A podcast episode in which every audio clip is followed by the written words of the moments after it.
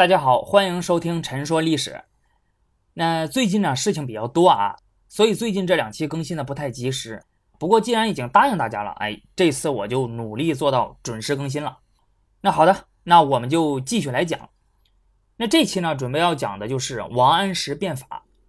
在这个系列的第五期最后呢，我们讲到了宋神宗任命王安石为副宰相，开始准备让他实行变法了。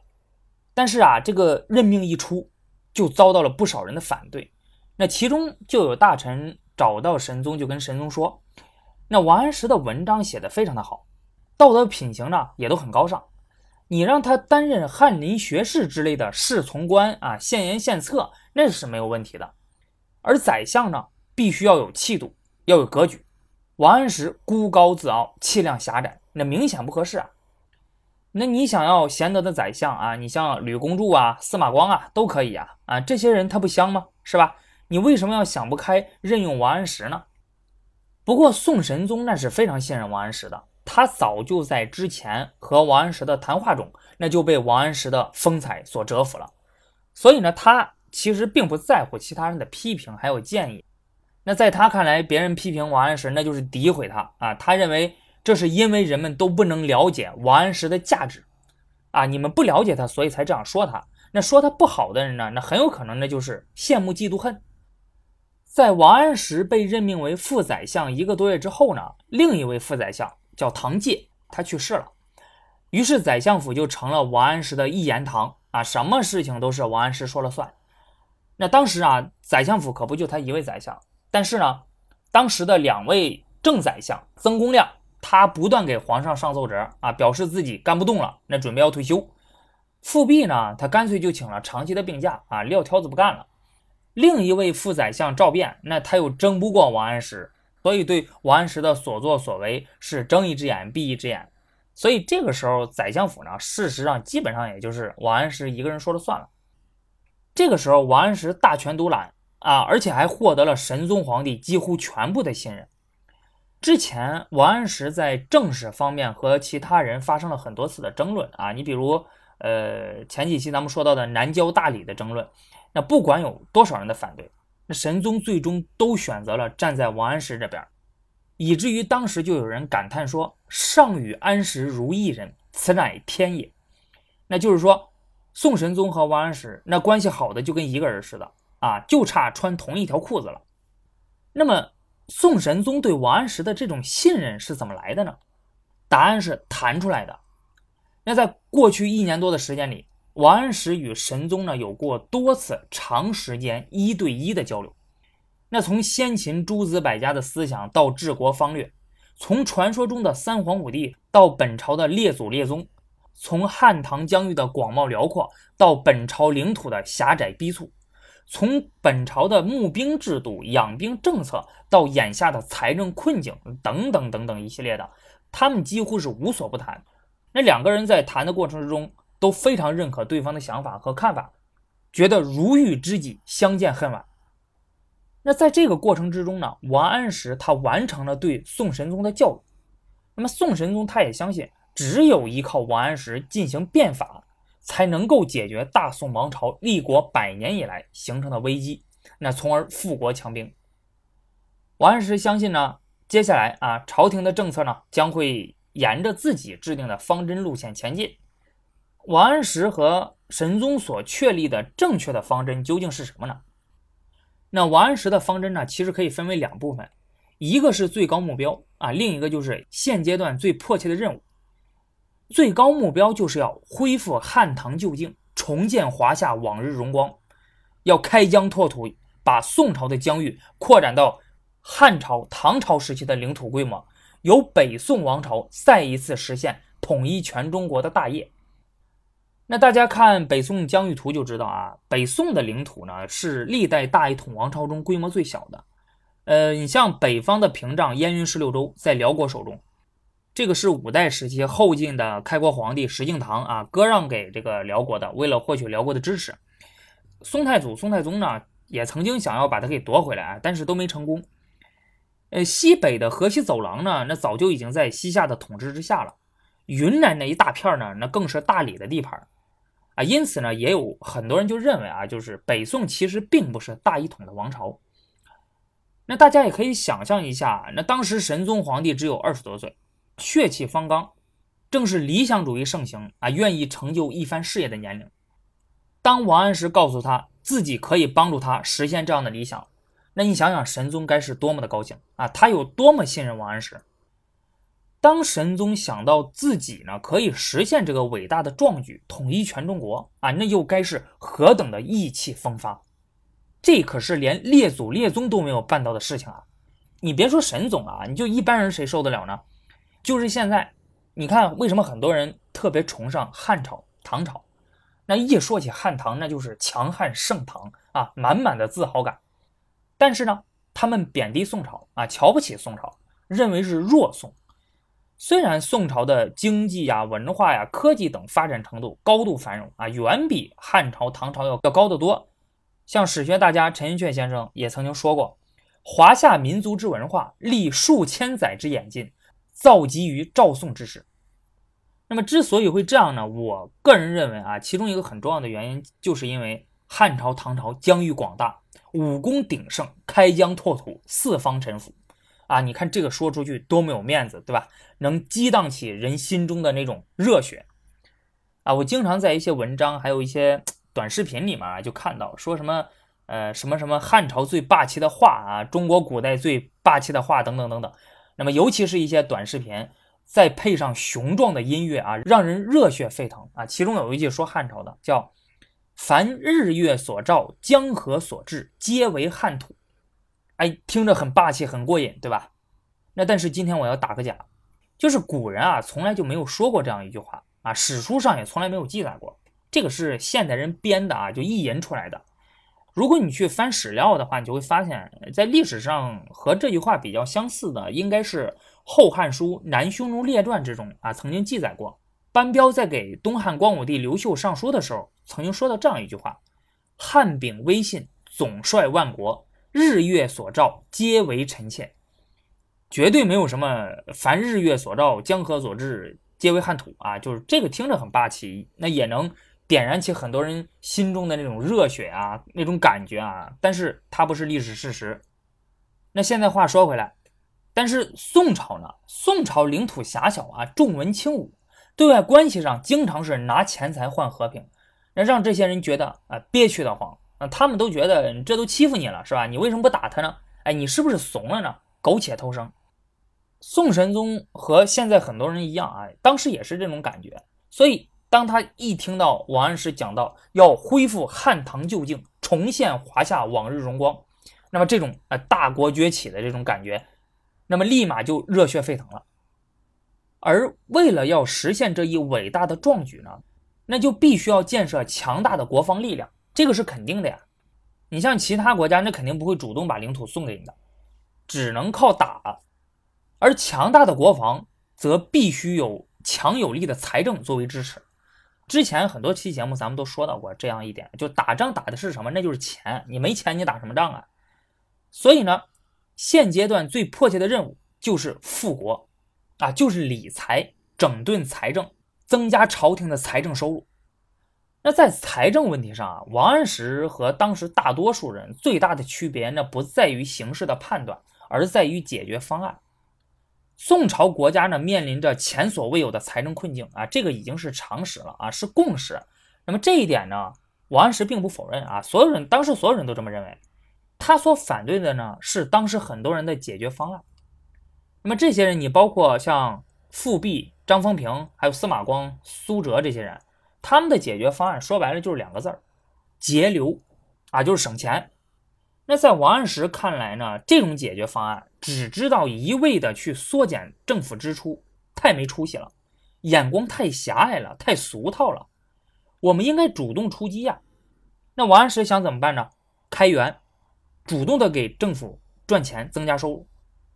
你放眼天下看看，哪个州哪个县那没有地主豪强啊？这些人的富裕程度甚至超过了王公大臣。那一年到头什么都不用干啊，净收入就有几万贯。那这说明什么？天下之大，社会财富其实并不匮乏，不缺钱，只是那些钱不在政府的掌握之中。那些地主豪强没有一官半职，又不当兵打仗啊，对国家对社会那有又有什么贡献呢？对吧？他们凭什么享有这样的奢华的生活呢？在王安石的眼中看来呢，地主豪强占有的社会财富都是剥削普通老百姓得来的，他从财富的来源上就已经不合乎道德正义了。而富人剥削穷人也不利于社会稳定，因此呢，要想解决眼下的财政困境，就得从这些富人入手。啊，由朝廷出面，把原本由富人所把持经营的这些事业呢，直接接管起来，把原本被富人霸占的社会财富，转变为政府的直接收入，啊，由朝廷来统一掌控使用，这样既可以解决政府的财政危机。那同时呢，也避免了富人剥削穷人，一举两得，利国利民。那么这个话呢，你听起来确实很有道理啊。那近现代以来呢，也有不少人是这么想的，嗯，中外都有，最后也是这么干的。但是最终带来了什么呢？我相信对近现代史比较熟悉的一些听众朋友应该都很清楚了啊。这一点我就不用多说了啊，就是，嗯，就是这一段说多了，我怕我这期节目不让播。播不出去了。那我想说的呢，只有一句话：就我所看到的而言啊，如果富人的正当合法的权利得不到保障的话，那么穷人的权利最后也不可能会得到保障。那为了对宋朝的财政政策进行大刀阔斧的改革，那当时呢还成立了一个新的机构，叫制治三司条例司。三司呢是宋朝的财政部。制治三司条例司呢？那说白了，其实就是像财政政策规划小组啊，就改革领导小组，就大概是这样子。王安石担任组长，直属于皇帝，在用人等方面呢，拥有极大的灵活性。于是，在这个新机构的主导下，一场轰轰烈烈的变法就开始了。首先是实行的是军书法，军是平均的军，书是输送的书。那这个军书法其实也不是什么新鲜事儿了。那当年那个汉武帝时期的财政大臣桑弘羊也搞过。宋朝的经济重心在东南，但是政治重心首都开封在北方，因此呢，每年都需要把东南的大量物资运送到开封。按照当时的制度呢，各地上供中央物资的种类还有数额那都是固定的啊，三司只管收，地方只管送，没有任何的灵活性。比如要求你这个地方每年送三百斤苹果啊，那你就只能送苹果，你不能送橘子。那要是赶上了今年大丰收，哎，我想多送点苹果行吗？对不起，不行。说好的三百斤，那就是三百斤。那我要是今年赶上了灾害啊，收成不好啊，我少送点行吗？那也不行啊，三百斤一斤不能多，一斤不能少。那我送点别的东西总该可以了吧？对吧？你比方说。今年苹果产的少啊，凑不够三百斤，但是橘子产的多呀，我送三百斤橘子啊，或者呢，一百斤苹果，两百斤、三百斤橘子加一块儿，这样总行了吧？对不起，那也不行，因为它不符合政策。那怎么办呢？你只能从外地花高价买来苹果，那凑够三百斤苹果，然后送到开封，这事儿才算完。哎，就是这么死心眼儿。那么这样的话呢，导致一个结果就是老百姓吃亏，哎，朝廷也不占便宜，好处呢就都给了那些中间商啊，那些大商人赚差价去了。那么这个要怎么改呢？宋朝在东南设置有一个官职叫东南六路发行使，他原本的职责呢其实就是简单的催收还有督运，但是现在不了，王安石给他安排了新的职责，那就是想让他成为。东南物资与开封需求之间的枢纽，为政府创造效益。朝廷拨给他本钱，然后给他政策，让他根据开封的库存还有需求的信息，以及东南各地的生产情况，综合考虑价格、运输成本等因素啊，实时调控。那根据就建就近的原则，啊，就是啊哪儿卖的便宜，哪儿离自己近，哎，你就去买哪儿的。然后决定朝廷购买和物资征发的品种以及数量，在这个基础之上为政府创造收入。在军书法实行两个月之后呢，王安石又开始推行青苗法。青苗法的做法就是在青黄不接的季节，由朝廷向农民提供低息贷款，农民自愿借贷，到了收获季节，也就是秋天的时候再还款。那么这样一来呢？农民有粮食吃，有种子种，他又不必忍受高利贷者的盘剥，而政府呢，既可以从中获取合理的利润啊，就是因为你借给民众钱儿，那是有利息的嘛，那又可以抑制民间高利贷资本的膨胀，缩小贫富分化，农民与政府各得其所。后来呢，王安石又实行市易法，市是市场的市，易是交易的易。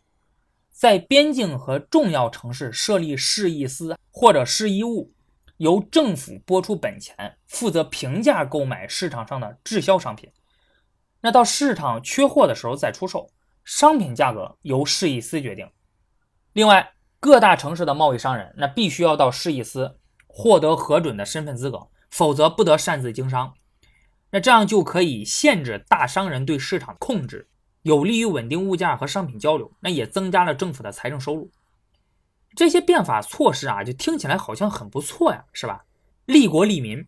那为什么有不少大臣要反对呢？这个是不是像呃有的书上说的那样，是这些反对变法的人过于保守，思想落后，而且变法措施还损害了大地主阶级、官僚阶级的利益，所以这些人才极力反对啊？那么其实当时有不少人呢。包括现在啊，有很多人批评王安石变法，那么是因为王安石他提到的这些变法措施和由此带来的好处，那只是改革者的设计意图。也就是说，这些好处呢是变法派想象出来的，哎，就觉得我要是这么干，肯定会带来这样的好处。但事实上呢，实践之中呢，就是这些变法措施真正一实行，就完全不是那么回事了。你比如军书法。这军书法一实行啊，朝廷经商啊，就等于政府亲自下场踢球，既当运动员又当裁判员，那到处与民争利。官方的采购价格要么就大大低于市场价格，就几乎是相近于抢劫了；要么就大大高于市场价格啊，就相关官僚从中收受回扣，中饱私囊。那东南六路发运使这个官呢，还发生过这样的事儿：他把一些大米呢运到一些缺粮的区域，那这个本来是一个好事儿，能调控物价，各取所需。但是呢，他把销售价格比之前增加了足足一倍之多。说实话，你这种行为在当事人看来，你说还不如让那些大商人卖呢。那不仅他们卖得好，政府省事儿，那价格还低。而且最重要的是什么？商人他这么卖，你还能告到朝廷那里啊？告他说他价格太高了，那朝廷还能管。但是现在朝廷自己这么干，那百姓又找谁来主持公道呢？而市易法呢，它让朝廷垄断了商品贸易，它的经营范围越来越广，甚至到了一种什么程度，就是像水果还有芝麻这些这么点儿的事儿，那都被垄断了起来，不许民间经营。这个就使得很多百姓赖以生存的生计那就没有了啊，纷纷破产，而且。朝廷垄断贸易之后，为了增加收入，对很多的商品贱买贵卖，从而盘剥百姓。那很多老百姓真是苦不堪言。那至于青苗法，它对于普通农民伤害是最大的。呃，它的弊端呢，我们稍后会谈到。那面对这些反对者呢，王安石的做法就是把他们驱逐出中央，贬到外地。王安石相信，把他们赶走那是必要的。北宋的政治传统是议论相交。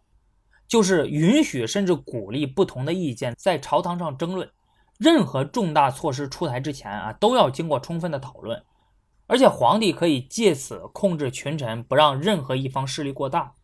王安石他不否认这样做可能带来的好处啊，但是呢，他认为那个只是在正确的方向确定之前啊，你这么做是必要的，大家充分讨论。那么，但是呢，现在正确的方向已经确定了呀。那就是要恢复汉唐旧疆，富国强兵，改变财政政策。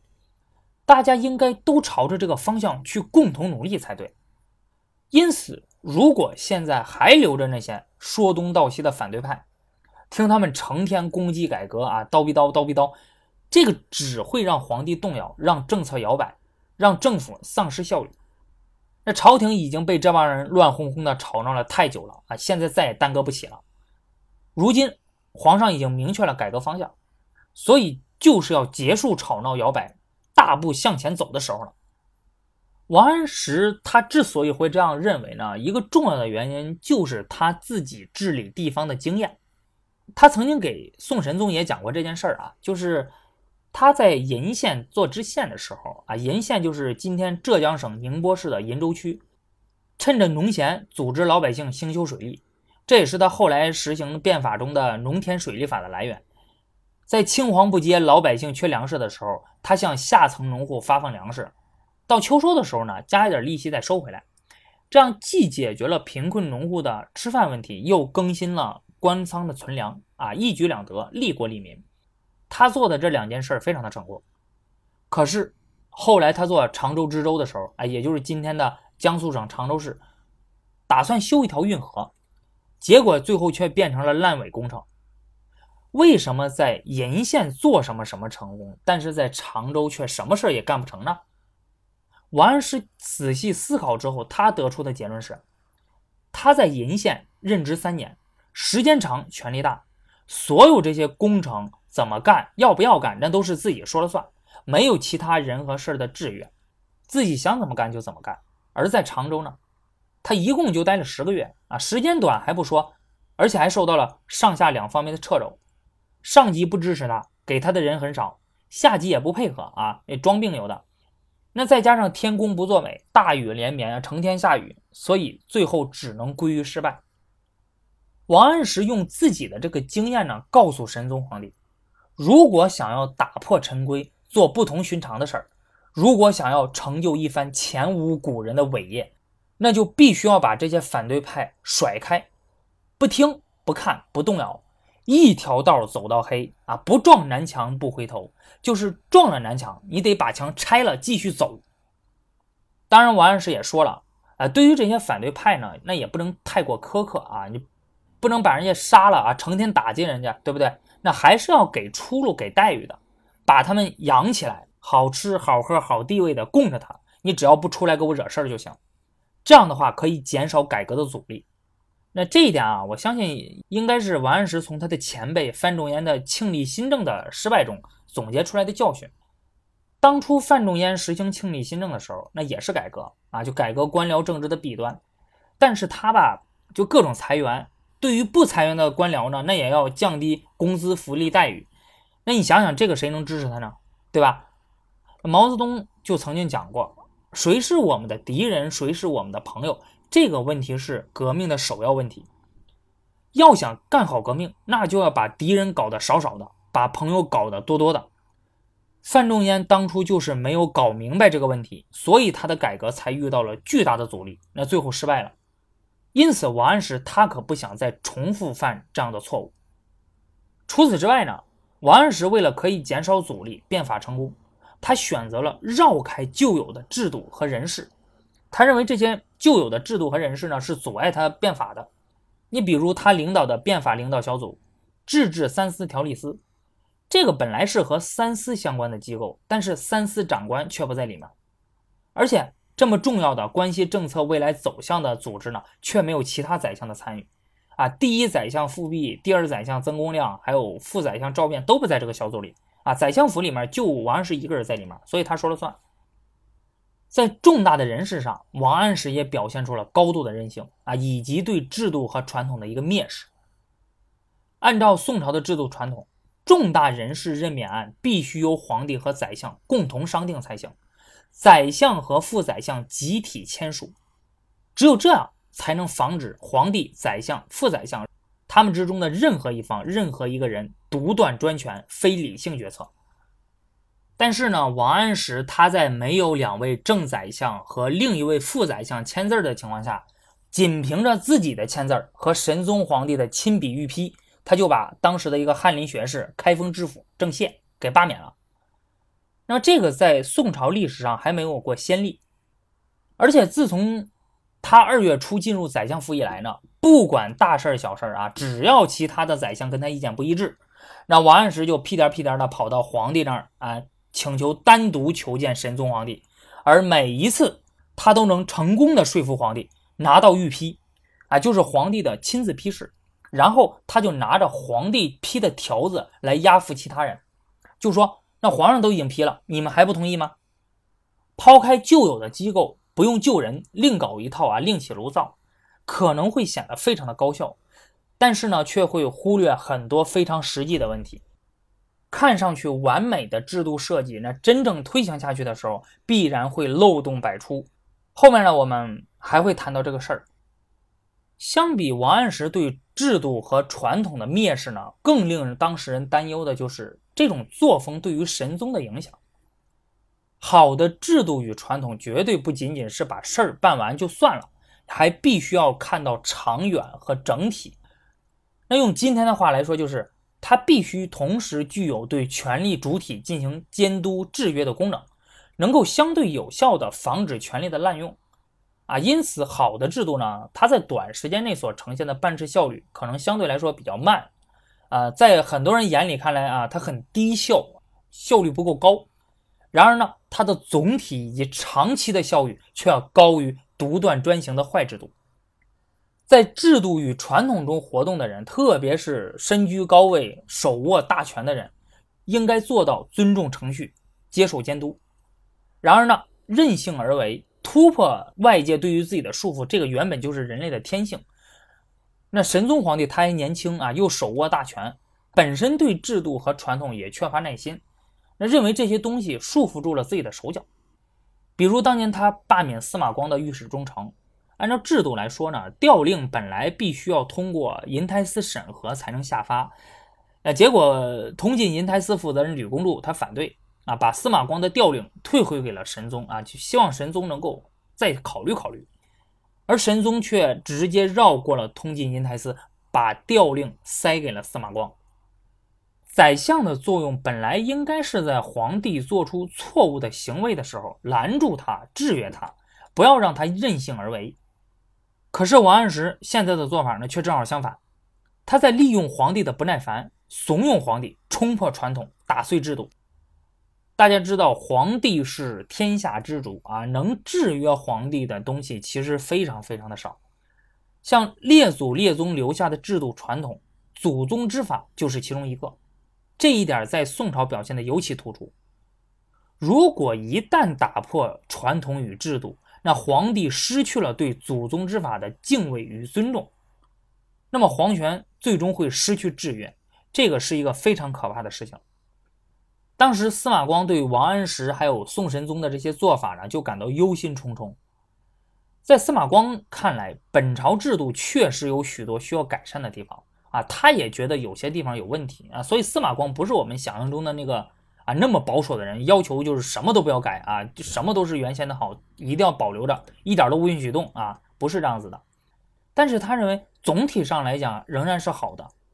而现在朝廷之中的一个非常大的问题就是，那有人对这些制度与传统全盘否定，以为可以打破重来就可以解决所有的问题。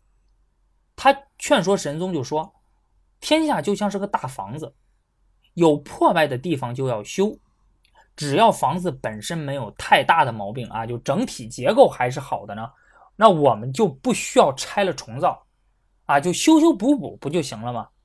那等真的出了大毛病要翻盖了，那个也需要好的设计师、最优质的材料。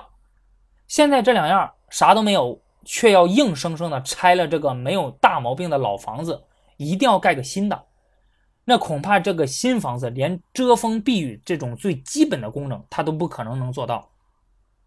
他拿变法领导小组制治三司条例司举例子，他说，按照现行的制度，三司使掌管国家财政，如果现任的三司使他不称职呢，皇上你可以撤了他，罢免他，但是呢，却不应该让别的机构来侵犯他作为三司使的职责。现在整出个制治三司条例司。啊，这个究竟到底是什么意思呢？啊，你要干什么呢？那不过呢，这些反对的声音没有用，还是那句话，宋神宗非常信任王安石，或者说，神宗要想实现自己开疆拓土、富国强兵、成为一代明主的理想呢，他也只能依靠王安石。但是后来一个人的反对，却引起了神宗的犹豫，甚至动摇了变法的决心。这个人就是前任宰相韩琦。此时的韩琦呢，在河北当官，在熙宁三年年初，也就是王安石刚实行变法没多久，韩琦就给神宗皇帝上书，说他在河北看到的落在实处的青苗法很有问题，他变成了一个强制贷款，啊，要求所有农户都必须要借贷，就不管你需不需要，你都要借，富人多借，穷人少借，而且利率还不低。春天一千个铜板发下去的话，除非是遇到大灾荒，那么到了秋天就必须要有一千三百个铜板交上来，不到半年，大概是百分之三十的利息率。而且你想想，这个是政府的贷款，有强大的国家机器在后面盯着，谁敢不借？又有谁敢拖欠呢？你到时候还不上，卖儿卖女啊，卖地卖房你也得还。你要不还，那直接把你抓到牢里面去了。韩琦的结论就是呢，青苗法它其实是打着利民旗号的为朝廷敛财的利器。神宗在看到韩琦的报告之后呢，就非常的担忧。你别看其他的大臣批评青苗法啊，就神宗满不在乎，但是呢，韩琦说的他不能不听，因为韩琦在神宗心目中的地位实在是太特殊了。韩琦是谁呢？大家听过前几期节目的人就知道，两朝定策元勋。宫中体国老臣，那当年神宗的父亲英宗能够顺利继承皇位，并且后来还能从曹太后手中夺权，那多亏了韩琦的力挺。而神宗的继位呢，也多亏了韩琦的保驾护航。而且韩琦为官数十载，一心为国，尽忠职守啊，一片丹心，天地可见。远的不说，那咱们就说神宗继位之后。神宗皇帝的皇位巩固之后呢，他想要摆脱老臣的影响啊，所以韩琦就主动辞去了宰相的位置，默默地接受了外放的安排。神宗本来是答应韩琦从宰相的位置退休之后，让他衣锦还乡啊，去老家相州做个知州。可是当时西北突发边境冲突，形势危急，无人可用，又是韩琦临危受命，毅然前往前线，稳住了局面。等西北这边的边境局势稳定之后呢，韩琦才实现了还乡养老的夙愿。但是没过多久，河北地震，黄河决口啊，大批灾民流离失所，神宗不得不再次委任韩琦去河北处理这件事儿。那韩琦仍然二话没说，直接就到了河北。所以是韩琦在神宗心目中的地位呢，那不是一般人可以比拟的。因此，在第二天早朝的时候，神宗就把韩琦的报告。拿给宰相们互相传看，说韩琦啊，真是个忠臣啊！人在外面，那还不忘忧劳王室，关心朝廷的大事。那我本来以为啊，青苗法可以利民，但是没想到啊，竟然给老百姓造成这么大的危害。那看来朝廷制定政令，那不可以不谨慎啊。那其他宰相都同意了啊，都准备高呼皇上圣明了啊，因为他们早就想废除青苗法了，正愁没机会。那没想到呢，王安石一把拿过韩琦的报告啊，一边一目十行的浏览，为青苗法辩护。王安石的演说能力和讨论能力啊，那个是非常强的啊。要是今天我跟你说，他搞传销绝对没问题。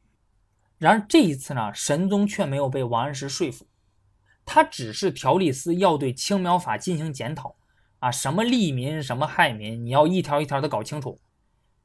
看到神宗皇帝的这种态度。一时之间，反对派是群情振奋，他们从中看到了机会，整改甚至取消青苗法，那应该是板上钉钉的事了。面对这种情况，王安石是怎么处理的呢？他以退为进啊，以自己身体不好为理由，上表请求免除自己的参知政事的职位，改任闲官。说白了就是请个长期病假，哎，我撂挑子不干了。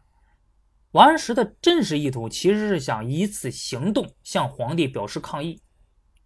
如果不能得到皇帝完全的支持，如果我的政策遭到了质疑，而皇帝又不愿意支持我的情况下，那么这个副宰相我宁可一不当。什么高官厚禄啊，我不稀罕，我都不要，我只要皇上支持我的变法。王安石呢，他不怕别人批评他的政策啊，他很清楚，你搞变法这个事儿，那肯定会受到很多人的批评。他早就已经做好心理准备了，他怕的是什么呢？他怕的是神宗的动摇，因为皇帝的支持是变法的基础，是根基。如果皇帝都动摇了，那么反对派必然如大兵压境，整个变法派就会兵败如山倒，那么到时候就什么也做不成了啊！你想想，范仲淹的庆历新政为什么会失败呢？最后仁宗皇帝动摇了，这就是一个非常重要的原因啊，不支持他了。因此呢，王安石他绝对不能允许神宗有丝毫的动摇，必须要坚决支持变法。现在王安石给了神宗两个选择：要么青苗法继续实行，要么我本人下台啊，没有中间道路啊，你选吧。王安石摆出了一个非常强硬的姿态。那这个时候呢，呃，神宗才突然意识到，哎，自己在前日朝堂上的态度，哎，可能过于生硬了啊，有点过了，伤害了王安石的感情，所以他就赶快下了两道批答啊，对王安石表示安慰。批答呢，呃，也就是君主呢对于百官的奏章啊，书面的批示答复。可是没有想到啊，这打着安慰挽留旗号的批答呢，王安石读完之后却是满心的失望。伤心和愤怒啊！因为这封批答写的措辞严厉，就批评王安石的辞职的做法做的不妥啊，要求他马上复职干活所以王安石看着非常的生气啊，然后他就马上上奏了啊，就诉说心中的委屈，表示抗议。神宗看了之后啊，大惊失色，就立刻亲笔写了一封道歉信，说呀，说这个。前一封诏书啊，那是代笔者心太急了啊，有心督促，所以说了过头的话。那我事先呢也没有认真看，今天我读起来啊，心里真的是感到非常的惭愧。这封道歉信呢，神宗特地派了王安石的得力助手吕惠卿亲自送到王安石的府上。那皇上现在已经这么低姿态的给了，那王安石应该见好就收了，对吧？没有。第二天呢，王安石面见了宋神宗，态度更为坚决地表示要辞职，而神宗的言辞则是更为恳切地极力挽留他。第三天，王安石再次提交了辞职报告，并且从此就踏踏实实在家里休起了病假啊，摆出了一副长期抗议、不达目的誓不罢休的姿态。那么一开始的那封批答，那个不是安慰吗？为啥措辞会这么严厉呢？那么因为。这封批答是司马光替神宗起草的，那神宗事先看没看着到底？如果没看的话，那就是司马光假传圣旨，至少也是未能忠实的传达皇帝的旨意。如果看了的话，那么这个就是另外一个事儿了。神宗到底看没看着？看了，他后来亲自给王安石写的道歉信里面是这样说的：“朕失于祥月，今览之甚愧。”失于详阅什么意思呢？就是没有仔细看啊，就说明他还是看了的。神宗看了，所以那样措辞严厉的指责王安石，那个就是神宗当时的真实的意图。而司马光呢，只是神宗的一支笔啊，是翰林学士，是他的秘书，他忠实的传达了身为一个秘书该干的事儿，也就是忠实的传达了神宗的意图。事实上，神宗选择司马光来起草这封批答呢，就已经表明了他的真实意图。因为翰林学士那不止司马光一个呀，那神宗要慰留王安石，他却偏偏选择了反对派的领袖司马光来代笔。这个说明什么呢？他就是要给王安石点颜色看看，那么让王安石明白皇帝的权威，明白真正掌控一切的不是别人，是皇帝。你再厉害，我再信任你，你也只是臣子，你给我老实点那看到王安石准备要撂挑子不干了，神宗一面安抚王安石，一面任命司马光为枢密副使。这个是枢密院的副长官，主管军事，呃，地位呢是仅次于宰相、副宰相和枢密使的。啊，谁都知道司马光是反对王安石政策主张的啊。那王安石呢，也曾经明确的向神宗表示过。司马光是反对派的旗帜啊，不能大用啊！如果你一旦任用他为掌握实权的高官的话，那么就是为反对派立红旗。那神宗皇帝为什么要这么做呢？啊，他都知道他为什么还要任命司马光为枢密副使呢？很明显，他想借此制衡王安石，逼迫王安石做出正常的调整。那长期以来，方方面面对于青苗法还有王安石的跋扈的作风啊，已经让神宗感到了十分的焦躁不安。可是对于王安石的信任和倚重呢，又让他本能的排斥，去屏蔽这些负面的东西，他当做是从来没有听到，也从来没有看到。而韩琦的奏书呢，让他重新看见、听见了。也就是说，那些负面的东西还在，而且比他想象的更加的严重。这一切的始作俑者呢，就是王安石。神宗的心里非常的清楚，王安石带他走上的不是一条寻常路。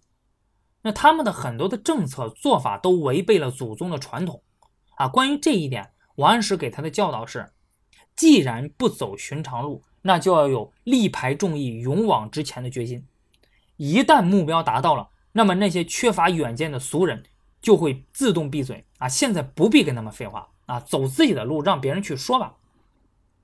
那么这些道理呢，神宗能明白，可这个毕竟是别人灌输给他的信念啊。就神宗，他虽然懂，但是他不坚定。而韩琦批评青苗法的报告呢，让他产生了严重的动摇。他在怀疑王安石的做法是不是真的有问题。那么在这个时刻呢，利用反对派来压迫王安石做出政策调整，那就是神宗自然而然的选择。啊，这个也是呢，呃，宋朝列祖列宗的治国法宝，议论相较，那就是说，让不同的思想、不同的政治主张在朝廷上互相竞争碰撞，让不同的政治派别互相监督，而皇帝高高在上，择善而从，做出最终的裁决。于是他首先选择用司马光来写那封批答，那试图压迫王安石就范，做出政策调整。而王安石却摆出了更加强硬的姿态。那么面对这种情况呢？神宗继续坚持议论相较的方针，一面安抚王安石，另一方面发布司马光的枢密副使的任命，希望在朝堂上建立王安石与反对派的共存局面，用司马光来牵制王安石。那神宗想的很好啊，他想要建立的政治图景很美，王安石主导。司马光监督牵制，激进与保守共存。他作为皇帝，居中调停，天下大治。这幅政治图景呢，也符合本朝的传统。那么这一幕能否成为现实呢？二月十一日呢，神宗发布了司马光为枢密副使的任命。在接下来的十七天里，司马光连上六道奏折，坚决推辞。二月二十八日，神宗收回成命，下令司马光重回翰林学士院供职。司马光为什么不愿意就职枢密副使呢？其实司马光是希望呢，以此来迫使神宗取消制治三司条例司，废除青苗法啊，这个是他的诉求。那他和皇上说啊，说只要皇上听了我的这个话，那胜过给我的高官厚禄。如果陛下以为我的想法啊就毫无道理，那么。我又有什么资格来当这个枢密副使呢？司马光他这个是在拿个人的前途来赌政策的走向，但是最后的结果证明他赌输了。其实就在司马光极力辞任枢密副使的当口呢，韩琦派人给文彦博送信啊，在信中呢，韩琦请文彦博转告司马光，说这个皇帝这么倚重你啊，你不如接受任命，说不定能践行自己的理想。真到了理想不能实现的那一天再离开，那这样的话不是更好吗？韩琦其实想要告诉司马光的，无非就是两个字儿：妥协。哪怕皇上此时仍然坚持错误的路线啊，那你也要留在皇帝的身边，因为只有留在皇帝的身边，才有可能影响政策，才有可能让错误的政策变好。你现在人都走了，你都不在他身边，你怎么能够影响他呢？什么是妥协？妥协那就是冲突各方在激烈的较量之后各让一步，达成和解，建立一种平衡，能妥协才不至于崩溃。因此，干政治首先要学会的就是妥协。韩琦和文彦博那都是范仲淹一辈的资深政治家，那他们的儒学修养啊，可能未必能比得上司马光还有王安石这一辈，但是他们却有着更加丰富的政治经验。洞明世事，特别是韩琦啊，历仕三朝，操持过两个皇帝的葬礼，把两个皇帝扶上过龙床啊！你想他什么事儿没经历过，什么样的委屈没遭遇过呢？就举个例子，那在他二十六岁的时候，韩琦被派去管理左仓库啊，就是国库，说白了就是个看仓库的，这个地位不高啊，就社会认可度也很低。而韩琦是什么人呢？那他是进士高科呀。二十岁的时候就以意甲第二名及第了，而且还已经进入了管阁。这个之前咱们聊到过，那能进入管阁的那都是人才中的人才，是要受到重用的。那看到韩琦被弄去看仓库了，那当时很多人都为韩琦抱屈啊，认为这是屈才了。那韩琦面对这种情况怎么办呢？泰然处之啊，认真干活，并且在这个岗位上还做出了一番成就。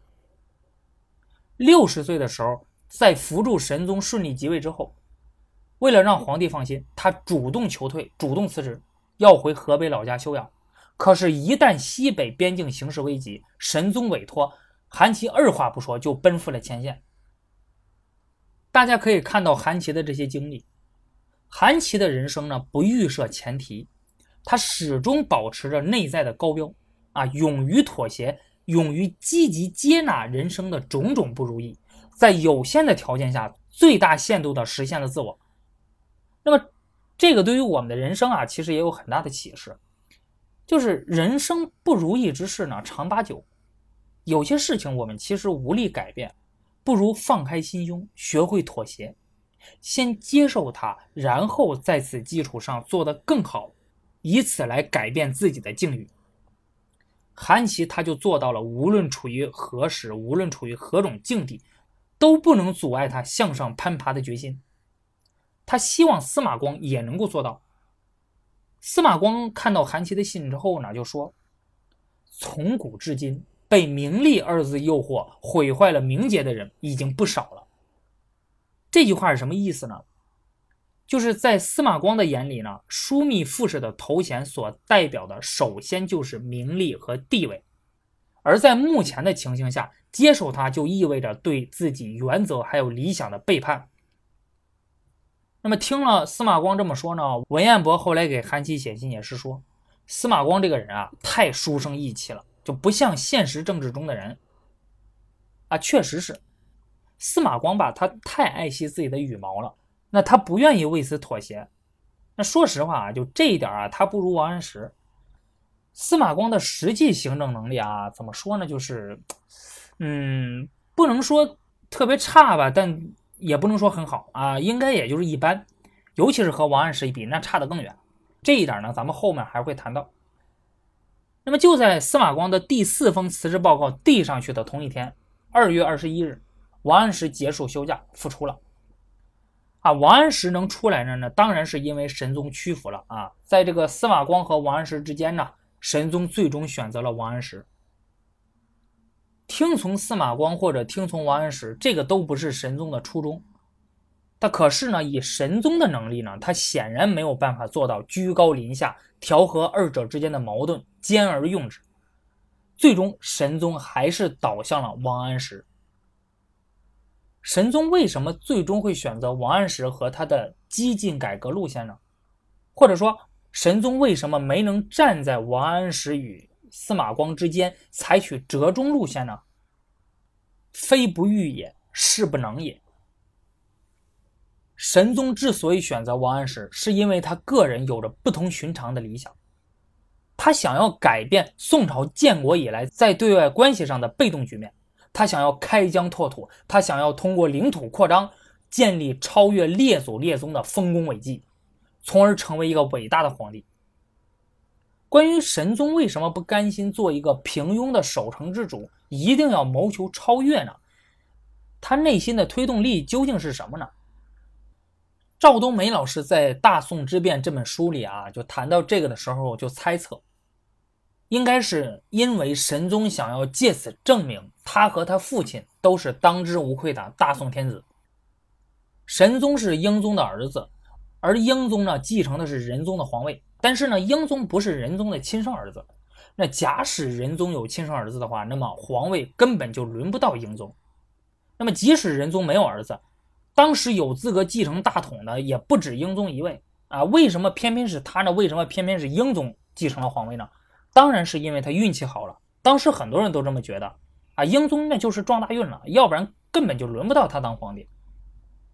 那既然不是天生的皇子，既然只是因为运气好才得到了皇位，那么唯有在继承皇位之后表现的像一个真命天子。才能让那些同样有可能继承皇位的宗室心服口服，而英宗继承皇位之后的表现吧，就实在是让人不忍直视。啊，他不断的闹病啊，你啊，你甭管是真病还是假病，但是他确实是因为病不能正常履行一个皇帝和孝子应尽的责任。好不容易可以正朝临朝听政了呢，他又为了尊崇自己的生父，把朝廷搞得四分五裂。当他正准备开始大展宏图，想要干一些事儿的时候呢，他就去世了。因此，作为皇帝呢，英宗的表现是不合格的。如今神宗登上了皇位，他当然要想办法证明我们这一支那继承大统是绝对正确的。你如何证明呢？当然是要成就一番帝王伟业了。何为帝王伟业？开疆拓土，兴治太平。本朝和汉朝、唐朝比，差距最大的地方在哪里呢？领土。本朝开国二帝啊，也就是宋太祖、宋太宗最大的心结是什么？领土。因此呢，为了父亲，为了我们这一支，必须要开疆拓土，兴治太平。而能够帮助神宗实现领土野心、解开心结的呢，只有王安石一个人。那其余所有的人，包括韩琦、欧阳修、张方平、司马光这些人，他们都在絮絮叨叨地告诉神宗，国家财政困难啊，要节流，不可轻举妄动，随便动兵。只有王安石和神宗一样胸怀大志。更重要的是呢，王安石给了神宗解决财政困难、充实国库。复国然后强兵的具体的办法。王安石呢，他是神宗实现理想、为父证明的坚强的后盾。而且其他所有的人都喜欢拿祖宗之法啊、制度传统来约束他。可是王安石明确告诉神宗，要敢于突破传统。对于祖宗之法呢，那不必事事追随，要勇于创造。天变不足惧，人言不足恤，祖宗之法不足守。所以在司马光与王安石之间，神宗只会也只能选择王安石，他仍然还是会动摇啊，对王安石也会有所不满。然而动摇归动摇，不满归不满，最终神宗还是会回到王安石的路线上来，这是神宗的宿命，同时也决定了大宋王朝的宿命。那在熙宁三年二月二十一日。王安石获得了神宗的支持，结束病假，以胜利者的姿态重回宰相府。那他回来之后做的第一件事呢，就是开始对反对派进行严厉的打击。那么他究竟是怎么做的呢？这些反对派又是怎样反击的呢？以及王安石变法的后续如何？我们下期再说。